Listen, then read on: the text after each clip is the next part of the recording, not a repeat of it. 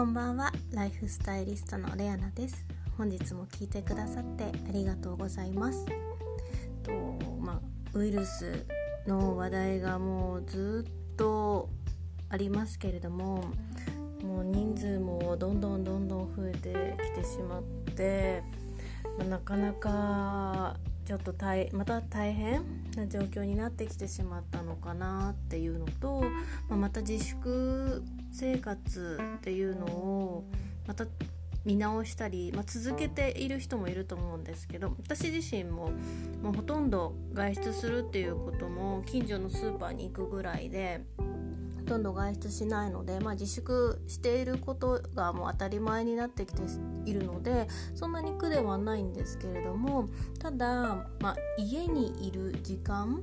が多くなればなるほどやっぱり人に会わなくなってきますよね。でそうすると、まあ、オンラインで会話をしていることができればいいんですけどなかなかこう人と接する機会がないとどんどんどんどんこう自分を塞ぎ込んでしまう方も多いと思うんですね。でそうすると、まあ、例えば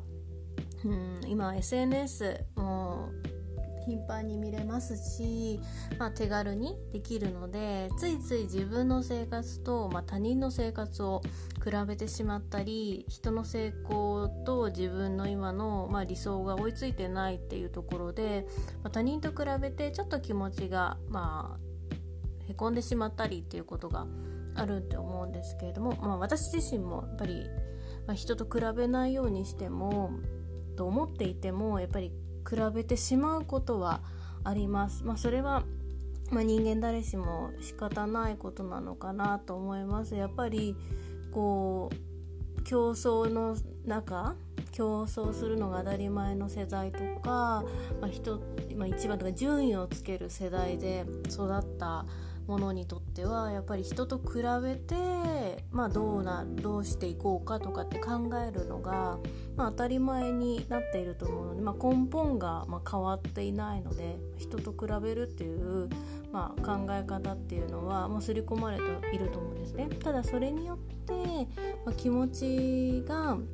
沈んでしまったりへこんでしまったりっていうのはまあ、とってももったいないなというのとそれが加速しすぎるとやっぱりどんどんどんどんこうテンションが上がらなくなったりとか自分の本当にやりたいことっていうのをあの目標達成するための、まあ、動きができなくなったりとかそこまでの行動モチベーションを上げることができなくなってしまったりっていうのがあるので、あのーまあ、人と比べないようにするっていうのは、まあ、前提なんですけど、まあ、どうしても人と比べてしまうという場合はですね私もいろいろ比べないように比べないようにっていろいろ考えてた時期もあったんですけども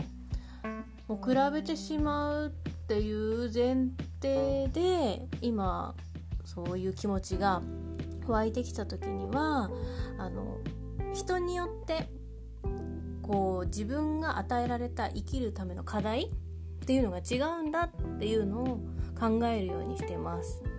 例えばお仕事すごい成功しているけど家庭はそんなにうまくいってないとか、まあ、彼氏はすぐできるけどお友達関係は良くないとか、まあ、そういうねいろいろこう全部がパーフェクトの人ももちろんいると思うんですけどでもそういう方って見えるところはパーフェクトですけどやっぱり見えない部分ですごい努力していたりすごい違う悩み私たちでは考えられないぐらいの、まあ、大きな悩みだったりっていうところがあのあったりするので一概にこう人と比べることによって自分がこう上に立てたから幸せとかそういうことはないと思うんですね。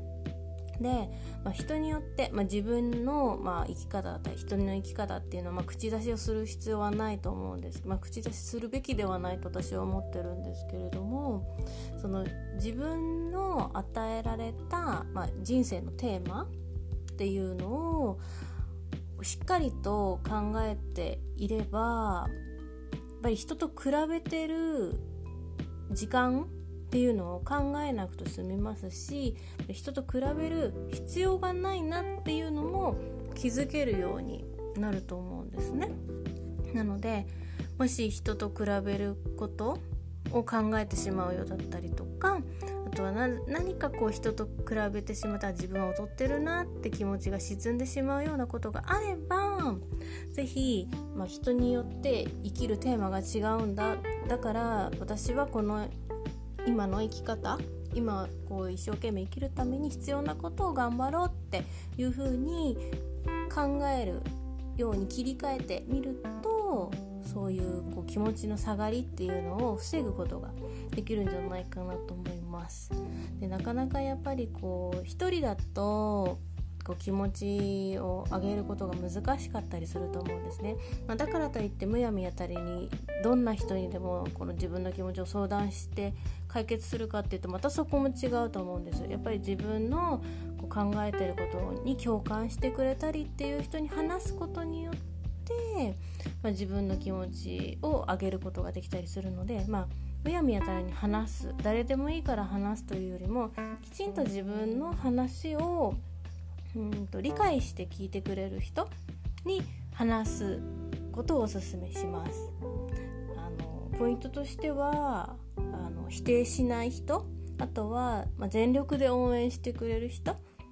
そういう方にあのあと真面目にこう笑わずにこう聞いてくれる人がいいと思います。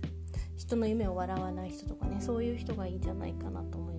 でもしそういう人が周りにいないなっていうそういうふうにこう自分の考え方に対してこう応援とかっていうのもしてくれなさそうだなそういう人いなそうだなと思ったらあのノートにこう自分の今の気持ちだったり考えをつらつらつらつら書いてみて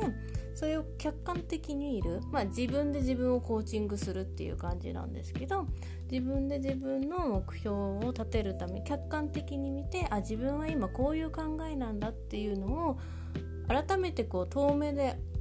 俯瞰してみると意外とこう人に相談する前に自分で解決するっていうことができたりあとはこう自分で解決するっていうことができるようになるとおのずと自分でこの自分の目標設定に対してのこうなどうアプローチしていったらいいのかっていうのも自然とこう行動を起こすことができるようになるので、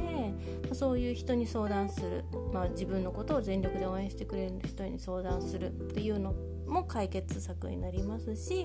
あとはノートにつらつら書く。自分の今の気持ち考えをノートにつらつら書いて客観的に自分の考えを見てみるっていうこの2つの方法もあの人と